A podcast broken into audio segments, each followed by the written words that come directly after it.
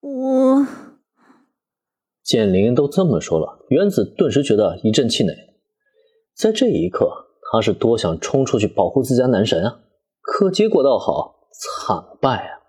不过就在这时，正当原子失落不已之际，却见林恩突然附身他耳边说道：“放心吧，我知道该怎么做，我就是去探探他的底。”耳畔中传来林恩轻声的话语。这让原子本来还失落不已的脸蛋上瞬间重新焕发了光彩。说到底啊，还不是雪之下羊奶到来让他感觉到威胁了吗？生怕自家男神被人家给抢了去。可现在林恩的神智很清醒，完全没有被对方迷住，这就完全没问题了嘛。啊，我知道了。不过林，小心那个女人。心情大定的原子长出了一口气，但即使如此，他最终还是禁不住的叮嘱了林一声。这也是没办法的事情嘛。雪之下羊奶带给他的危机感实在是太足了。对此，林恩自然是笑着点头应是。放心吧，小兰，你和原子先回去。羊奶小姐，请。朝着小兰投了眼色，示意她带着原子先走。以后。林恩随即又朝雪之下羊奶做了一个请的手势。林恩少爷，你还真是厉害呢。嗯，看起来铃木家那位二小姐的一颗芳心，恐怕已经全都放在林恩少爷的身上了吧。走在校园中，虽然雪之下羊奶那精致美丽的外表，再加上完全不同于青涩高中生的成熟姿态，的确吸引了不少目光的关注。可拥有路人眼镜的林恩却对此表示完全不怂，甚至还相当的淡定。也正因如此，当雪之下羊奶开口之余，他还能冷静下来加以分析。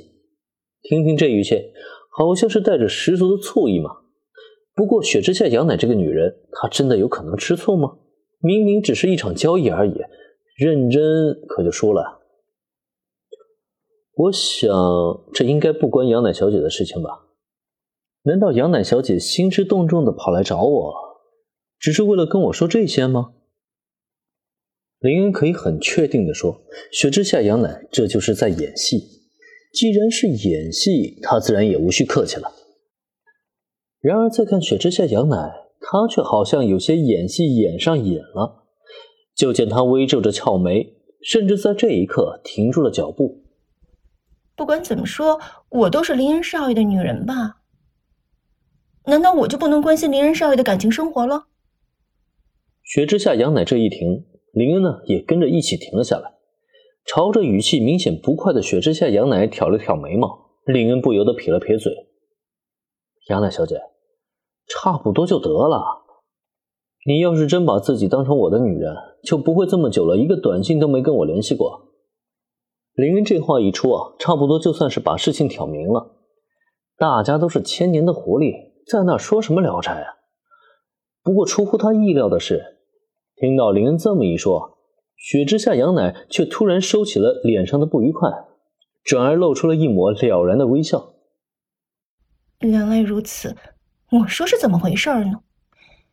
原来是我最近冷落了林恩少爷，让林恩少爷失望了呢。冷落我，杨乃小姐，你是不是搞错了什么啊？如此的一番话，着实让林恩惊到了。一般这话呢，不都是男人对女人说的吗？怎么到了自己这里，突然反过来了？而且再看雪之下杨奶呢？林恩少爷，你不要生气嘛。你是知道的，雪之下家目前的危机不断，一直都需要我出去主持大局啊。嗯，不过冷落到林恩少爷，也的确是我的不对。要不然今晚。我来补偿林恩少爷。嗨，这女人又开车。上次一口一个事情，已经让林恩十分的无语了。结果倒好，这次变成补偿了。这个女人是玩火停不下来了，是吧？杨奈小姐，你这次来到底是有什么事情找我啊？嘴角微微抽了抽，林恩心中还真有一种将她就地正法的冲动。可奈何，这个女人可不是简单的货色。自己上车容易，可是想要下车的话，人家恐怕早就将车门给焊死了。在这种情况下，林恩唯一能做的也只有赶紧转移话题了。没错，就赶紧说出他的真正目的吧。林恩可不会相信这女人只会单纯的来看看自己而已。对上他呀，要是不打起一百二十分的精力去对付，估计不知道哪一步出错了，他林恩啊就得栽在这个女人的手里。